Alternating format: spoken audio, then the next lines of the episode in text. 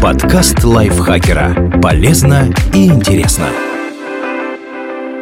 Всем привет! Вы слушаете подкаст лайфхакера. Короткие лекции о продуктивности, мотивации, отношениях, здоровье. В общем, обо всем, что делает вашу жизнь легче и проще. Меня зовут Дарья Бакина, и сегодня я расскажу вам о 20 фразах, которые создадут о вас плохое впечатление на работе. Некоторые расхожие фразы, клише и отговорки на первый взгляд кажутся малозначимыми и безобидными, но они не продвигают переговоры и не помогают другим лучше вас понять. Зато они способны испортить впечатление о вас, отбить у собеседников желание продолжать серьезный диалог или даже могут оскорбить кого-то из слушателей. Вот примеры подобных слов и выражений, которые произносятся на совещаниях или встречах и иногда могут восприниматься с негативной окраской. Я просто говорю, что... Неважно, как долго до этого человек высказывался и насколько продуманной и значимой была его речь. Одна короткая фраза способна преуменьшить ее ценность и превратить в просто слова, на которые будто бы можно не обращать внимания.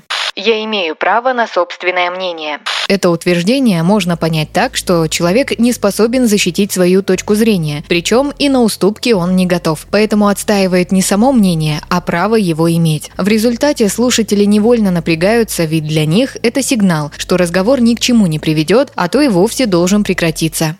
У меня не было выбора. Чаще всего он есть. Даже когда человек произносит эти слова, он совершает очередной выбор. Пытается выгородить себя одной фразой или сказать что-то более достойное. Нужно быть готовым защищать свое решение. Не стоит отмазываться репликой об отсутствии выбора и ждать, что слушатели просто воспримут это как должное. Ну, это мои пять копеек. Такая фраза обесценивает любые старания, которые наверняка стоят дороже. Эти слова могут создать у собеседников впечатление, что не имеет смысла прислушиваться к человеку, который их говорит. Меня не волнует. После такого утверждения разговор вряд ли продолжится. Никому не нравится, когда другие не хотят выслушать его мысли, так что не стоит бросаться подобными словами. Лично я. Многим кажется, что слово «лично» ярче демонстрирует, что они говорят о собственных чувствах и мнениях, но это и так очевидно, когда человек использует местоимение «я». Как бы. Мы вставляем это выражение, пока подыскиваем нужное слово или формулируем мысль. И хотя оно чуть лучше, чем э, но все равно создает неприятное впечатление. Предпочтительнее обдумать свою реплику молча и начать говорить тогда, когда есть четкое понимание, что именно и как сказать. Надеюсь.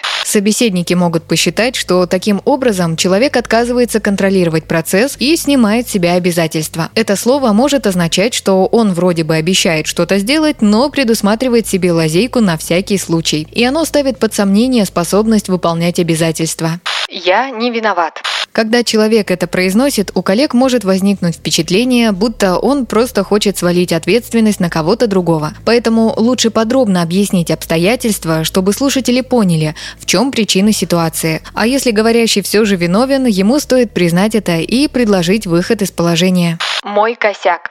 Признание вины с помощью сленгового выражения может прозвучать неуместно в рабочей обстановке. Если среди коллег принято общаться более формально, эти слова скорее будут намекать на сарказм, чем на серьезное отношение к ошибке. Я не могу.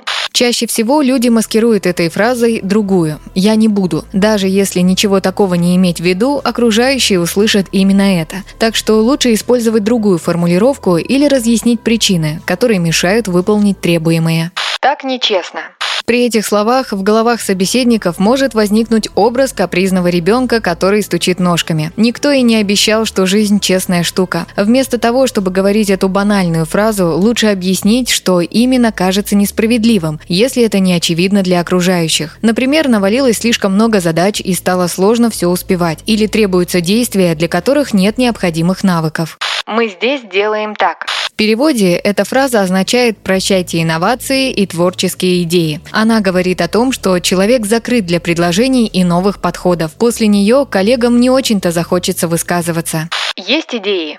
Естественно, бывают случаи, когда действительно нужно узнать идеи, но в определенном контексте эта фраза может превратиться в пассивную агрессию, причем независимо от того, произносит ее руководитель или подчиненный. Если ставится задача, следует давать конкретные инструкции, иначе вопрос можно интерпретировать так. Нужно сделать вот это, придумайте как. А если человек получает указания и отвечает «а есть идеи», он как будто пытается снять с себя ответственность за выполнение дела. Лучше в такой ситуации задавать более конкретные уточняющие вопросы. При всем уважении.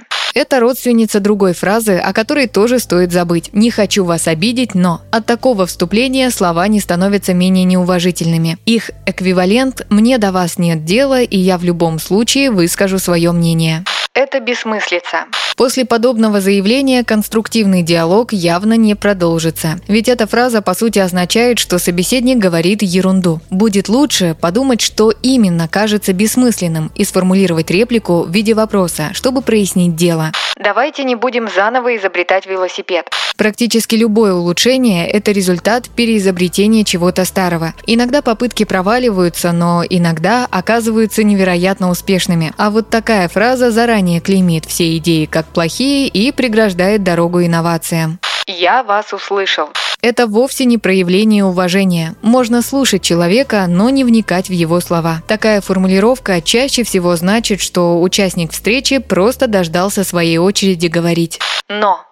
С этим союзом нужно быть осторожнее. Когда обсуждение завершилось и вдруг кто-то бросает вот такое «но», произнесенное после этого может свести на нет все предыдущие высказывания. Люди обычно цепляются за это словечко, придают меньше значения услышанному ранее и лучше всего запоминают то, что прозвучало в конце. Честно говоря.